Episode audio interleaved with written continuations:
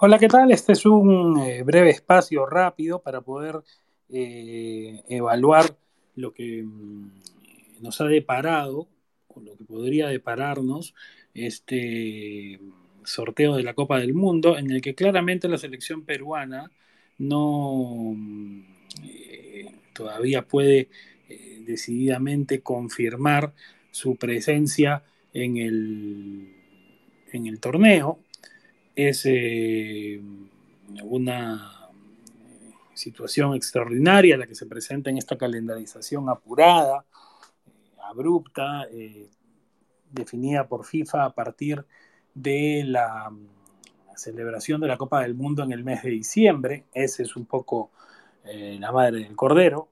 Todo es distinto a partir de que la Copa del Mundo se juegue en un mes diferente del habitual.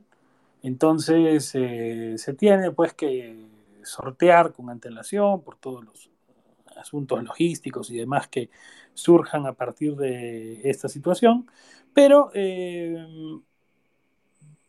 por lo menos la selección peruana ya con el horizonte de saber que en junio disputa el repechaje el día 13 en Doha frente a la selección que resulte ganadora del encuentro que unos días antes apurarán en la misma ciudad Australia y Emiratos Árabes Unidos, Perú tiene la opción ahora de aguardar que la eh, suerte del representante, el quinto representante asiático se defina para poder saber que ya irá en decisiva mm, situación al grupo D frente a Francia, Australia y Túnez. El que gane ese repechaje intercontinental irá al grupo D. En breve vamos a ver si nos ayuda aquí la producción a colocar eh, fijamente en la parte superior de este espacio los grupos mundialistas. Por favor, Iván, si nos puedes ayudar a, colocarlos y a fijar los tweets en la parte superior, mientras se va uniendo el público a este espacio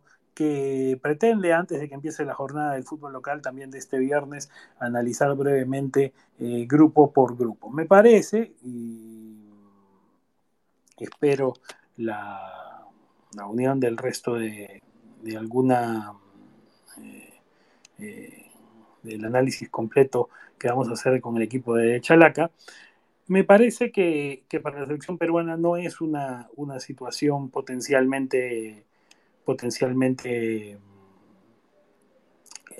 inmanejable ni, compleja. Me parece que dentro de, los, de las configuraciones, de los grupos que podrían haberse producido, este grupo D en el que termina potencialmente cayendo, siempre digo potencialmente porque Perú tiene que sortear primero el repechaje premundialista, me parece que en ese grupo termina cayendo mejor parado Perú potencialmente que en otros, ¿no? Que exista, por ejemplo, una mm, posibilidad de que en primera fase se estén enfrentando equipos como España o Alemania o un grupo como el que afronta eh, también Inglaterra con Estados Unidos. Me parece que Perú, dentro de todo, claro, Francia es el campeón del mundo, es un equipo absolutamente competitivo, eh, poderoso y ultra favorito para ganar ese grupo de eh, en el que podría caer Perú. Pero la revancha con Dinamarca, la opción de enfrentar a Túnez, me parece que son situaciones que para la blanquirroja resultan manejables, resultan, eh, eh, no quiero decir amigables, pero es algo que eh, no se puede ver, más allá de todo el morbo que puede existir en torno de una potencial revancha, me parece que tenemos allí una situación un poquito más favorable que si se hubiera producido la caída de Perú en otro, en otro grupo. espero que un rato podamos ampliar este análisis con el equipo de Chalaca en este momento. Bueno, el panorama completo, eh, panorama completo de los grupos, nos eh, lleva a pensar en un mundial además acelerado por el tema de la calendarización. Eh, a diferencia de otras copas del mundo, esta se va a jugar en 12 días, la fase de grupos, o sea, abreviado el calendario, hay un tema que tiene que ver con la climatología de Qatar que también ha llevado a que, a que se disponga así. Se va a abreviar el calendario, vamos a tener cuatro partidos por día, con la peculiaridad de esta Copa del Mundo de tener distancias cortas eh, entre, entre ciudades.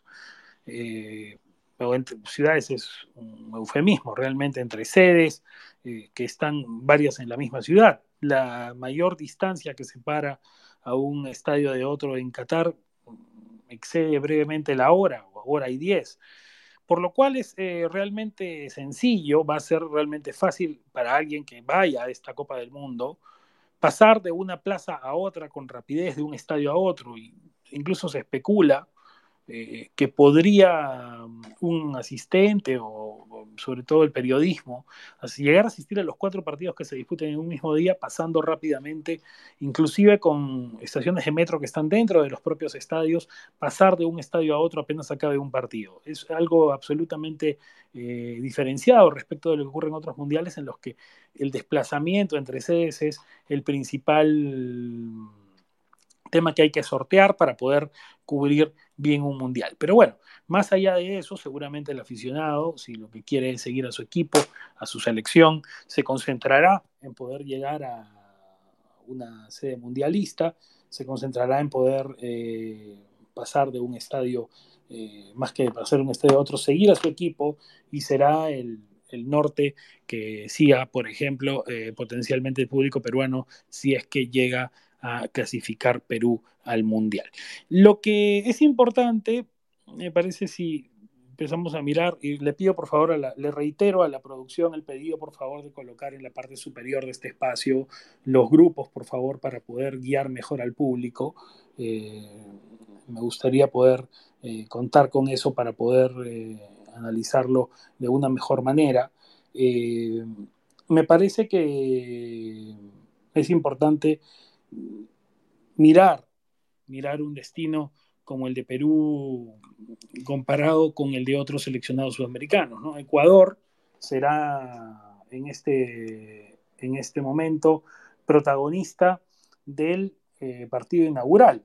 Es de lo poco que se sabe, porque a diferencia de otros, eh, de otros mundiales, en este no se puede aún prefijar el tema del calendario con horarios debido a que se necesita tener el panorama completo de los clasificados, ya que, por ejemplo, eh, se va a priorizar para los horarios de los partidos la, posibilidad de que los equipos de América eh, puedan jugar un uso horario más tardío. Entonces, por ejemplo, si Perú es el clasificado del grupo D, los partidos de Perú se van a, eh, mm, colocar en los turnos más tardíos, en la noche de Qatar, para que puedan llegar en horario vespertino al Perú y no tan temprano o de madrugada. ¿no? Es un ajuste que se va a hacer dentro del calendario en función de quienes terminen en junio llegando en los repechajes. Y allí se terminará de configurar el calendario con horarios para la Copa del Mundo. Por todo eso es que, claro, la gente dice, ¿por qué hicieron el sorteo tan apurado? ¿Por qué lo hicieron tan apresurado?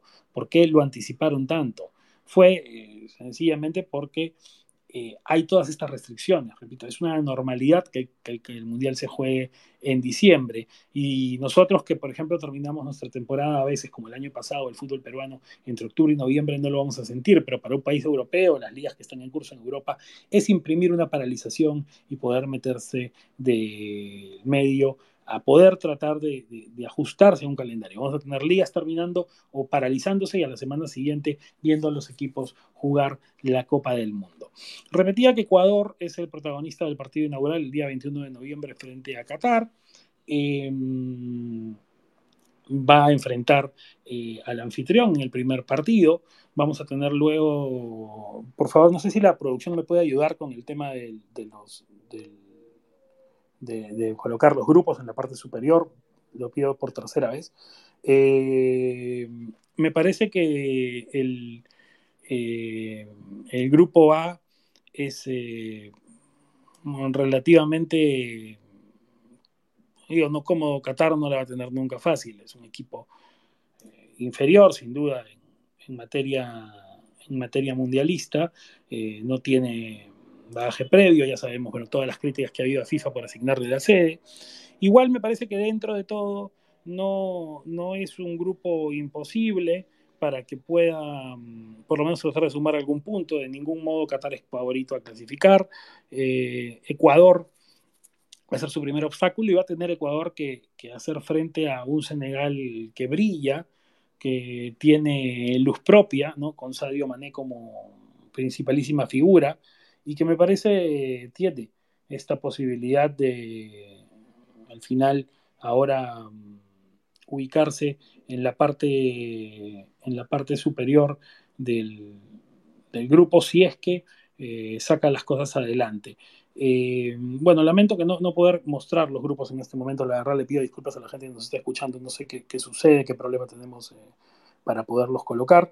A ver si en un ratito me pueden ayudar, porque la verdad no, no, no, sé cuál es el, el, problema en este momento. Por favor, le reitero mi pedido a, a la producción.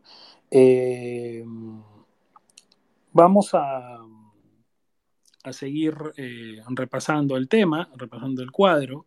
Eh, en el grupo B eh, tenemos a Inglaterra, Irán, Estados Unidos y el cuarto equipo que tenga que surgir del repechaje europeo. más que un repechaje, en realidad es el eliminatorio, porque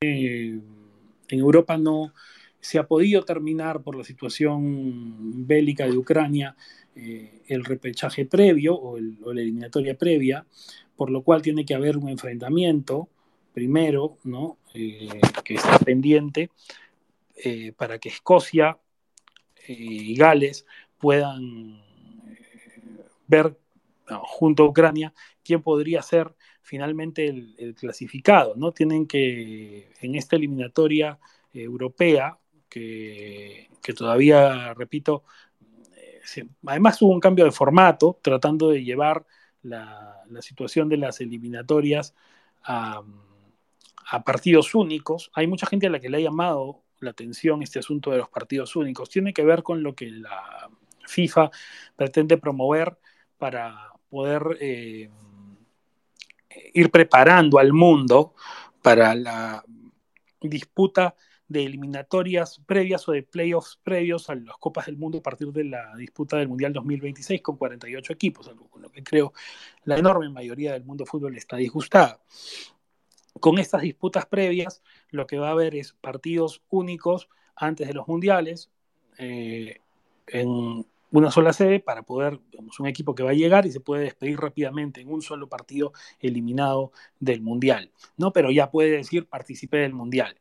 En fin, lo que fuere, eh, eh, todos estos repechajes de un partido que se han jugado, como el que va a disputar Perú, son un poco la preparación que la FIFA quiere hacerle mentalmente al mundo de que se puede jugar un mundial en un solo partido. La verdad, me parece un poco fuera de lugar, pero es lo que estamos viviendo en el fútbol actual. Entonces, en Europa quedó pendiente el encuentro entre Escocia y Ucrania, eh, que tiene que jugarse en junio y el que gane ese encuentro enfrentará a Gales por una plaza en, la Copa del Mundo 2022. Ese equipo, el que gane entre Escocia, Ucrania y Gales, es el que va a terminar guiando el grupo de Inglaterra, Irán y eh, Estados Unidos.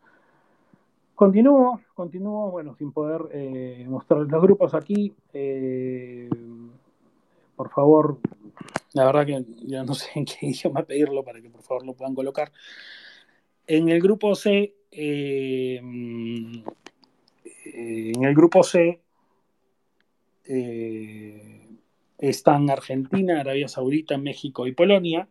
Eh, me parece un grupo relativamente manejable para la selección argentina.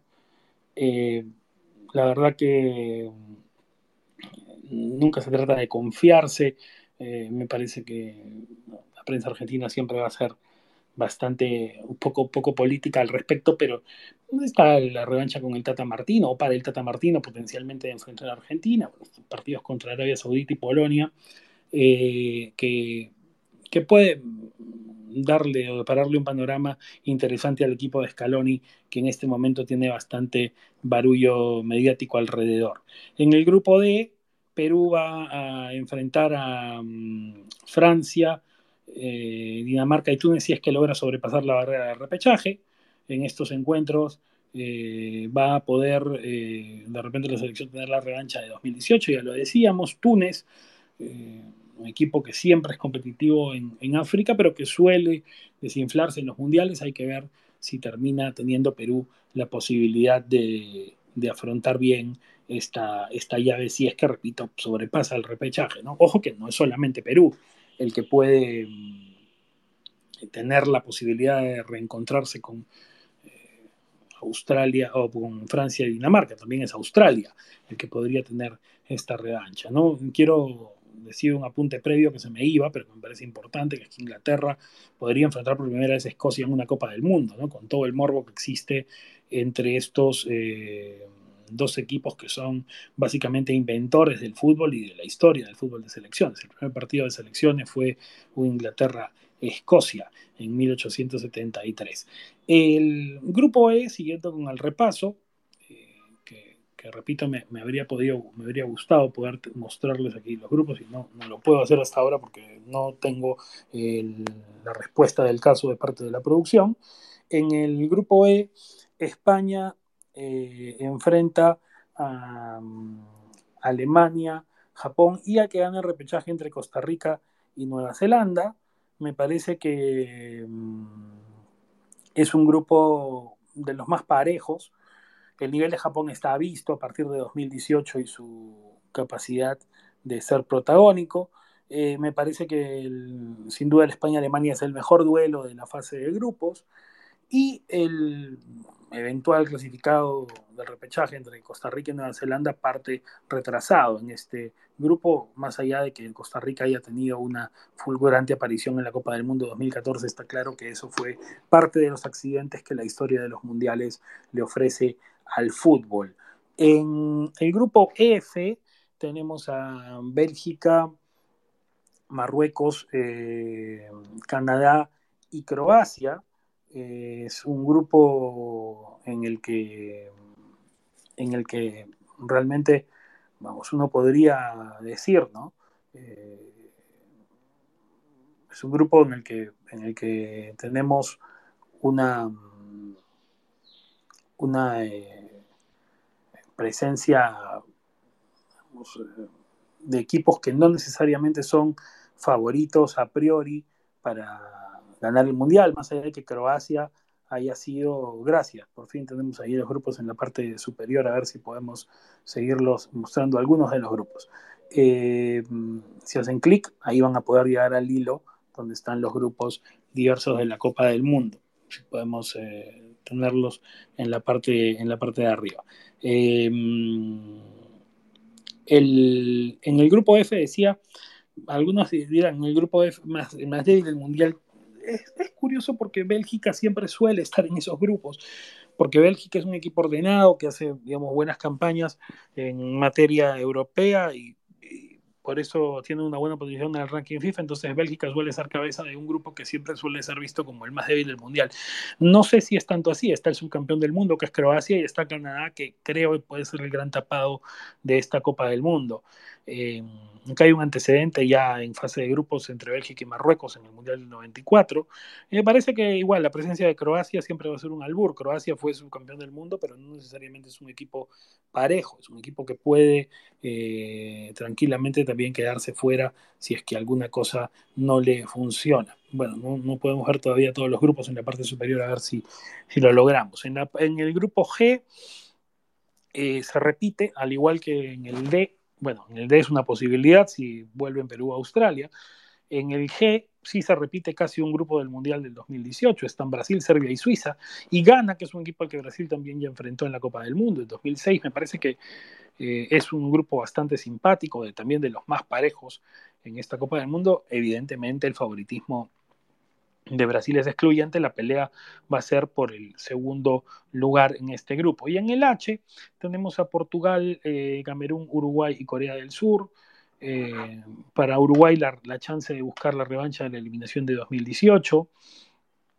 Camerún y Corea del Sur, equipos que suelen jugar la Copa del Mundo. Vamos a ver cómo, cómo termina eh, configurándose esto, si, si al final eh, tenemos esa, esa, opción, a ver si por aquí podemos corregir también un poquito ese, esos grupos. Me parece que el, el, cuadro final de esta Copa del Mundo nos muestra un, un Perú parado, más allá, repito, del morbo de la revancha o de la potencial revancha, me parece que nos muestra un Perú parado dentro de una posibilidad de competir. Si es que no es nada sencillo este, este, este emparejamiento, quiero corregir, ¿no? Brasil, Serbia, Suiza y Camerún, el grupo G, Portugal, Ghana, Uruguay y Corea del Sur, el grupo D. Entonces sí, es eh, Camerún, rival de Brasil, ya lo fue también en el Mundial del 94 en fase de grupos, mientras que Portugal, decía, va a enfrentar a Ghana eh, y a Uruguay, Uruguay con la posibilidad también de tener, repito, la revancha entre Portugal de la eliminación del año 2018. Pero bueno, eh, me parece que este grupo G, ¿no? Con igual Camerún o, Ghana, eh, pero en este caso Camerún como rival de Brasil me parece que es una posibilidad también eh, bastante interesante de, tener un grupo competitivo.